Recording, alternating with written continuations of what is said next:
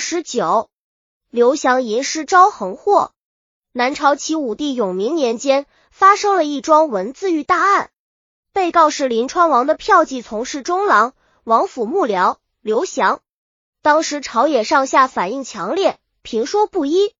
刘翔本人也竭力为自己辩解，结果毫无作用，终以毁谤朝廷罪而被流放边疆。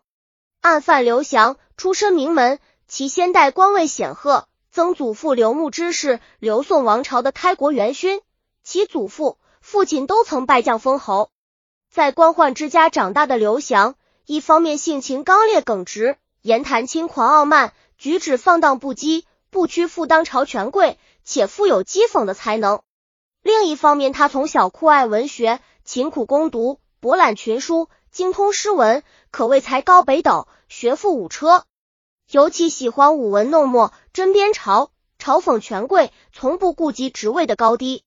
刘翔这种品德性情的形成，跟他所处的家庭环境不无关系。他家几代人为官清正，为人刚直。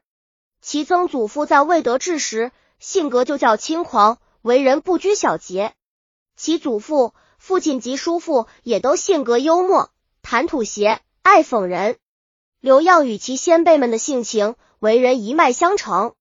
刘翔的这种品格在朝廷是很不讨人喜欢的，以致使他仕途不畅，一直沦落下层。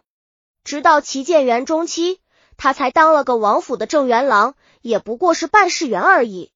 刘翔既是高干子弟，又有真才实学，但却得不到重用，郁郁不得志，因而便产生了不满情绪，加之对朝廷的人和事看不顺眼，所以常常毫无顾忌的加以冷嘲热讽，以图一时痛快解恨，却不顾及后果。一天，司徒楚燕回上朝时，正是烈日当空，楚燕回便用腰扇遮挡阳光。这时，刘翔正好从旁经过，便讥讽楚燕回说：“做出什么见不得人的事，不好意思用扇子遮脸有什么用？”燕回听了，骂道：“你这个破落书生，也太放肆了！”刘翔又回敬道：“我没能杀了衰灿，刘彦杰哪能不是破落书生？”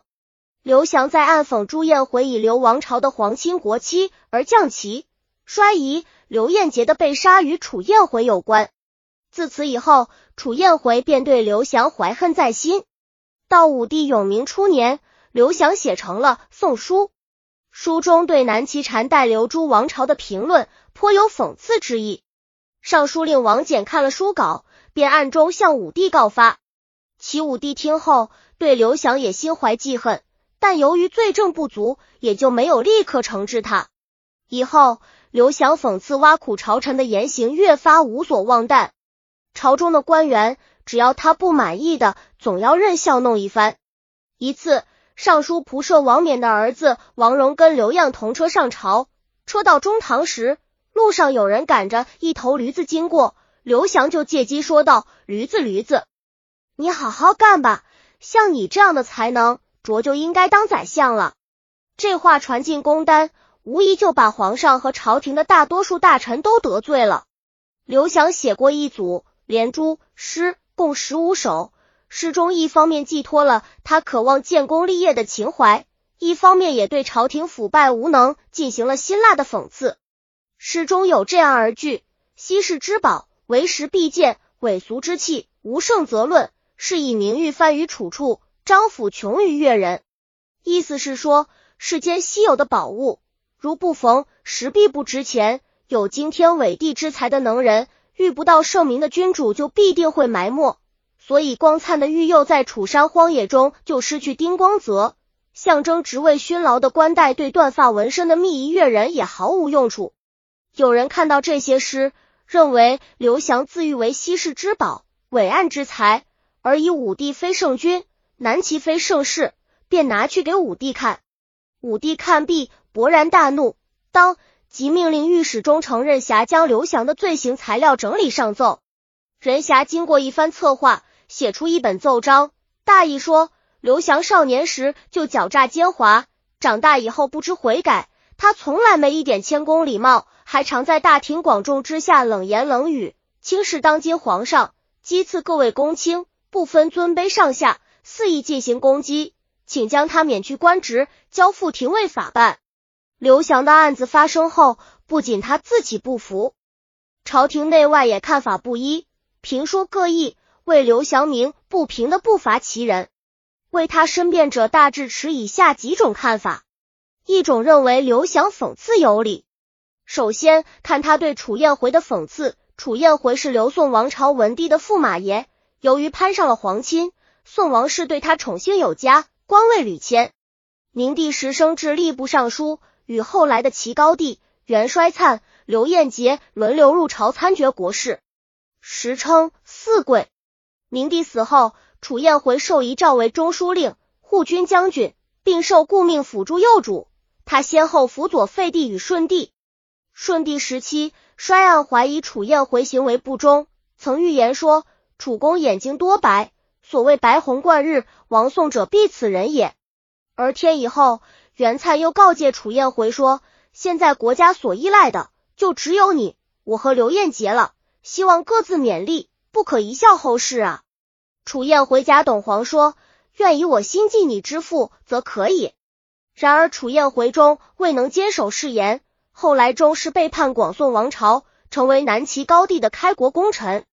这就是刘翔讽刺他的羞于见人之处。齐高帝善待刘宋王朝以后，楚燕回一心归顺，为之效力卖命，以博齐王宠誉。凡朝中机密要事，楚燕回都参与谋划，他的每个意见也都被采纳。而袁灿、刘彦杰等则深受宋王室故托，所以坚守节义，不愿再失二姓。于是密谋除掉高帝，后因机密泄露被诛。当时老百姓唱道：“宁为衰灿死，不做燕回生。”刘翔讽刺他：“我不能杀袁刘，哪能不还是破落书生？”正是揭他的这个伤疤。再说刘翔讽刺的王冕是个无才而列高位的官僚，王家皮带宰府，他能当上尚书仆射，只不过是依仗门阀。而实际上，玉冕碌碌无能，根本不堪大任。他曾经领军征蛮，征战失利，却引钩不报。其部将将实情上奏，却遭到他的屠杀。朝廷追究罪责，王冕孤注之，便拥兵对抗。武帝派兵征伐，结果王冕兵败被杀。一种认为对禅代的评论无大错。宋书是写历史，写历史自然要求真实。虽然其语具有讥讽意味，但没有露骨贬片，就没有理由抓他反齐的字。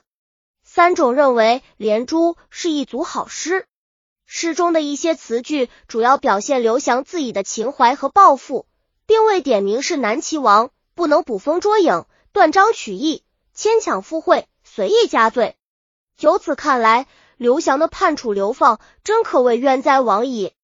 刘翔很快被收审。在审判时，刘翔毫无惧色，并针对任侠的奏章一一予以驳案，为自己辩护。但廷尉终于不理采刘样的辩白，而遵照武帝的意旨，将其流放于广州。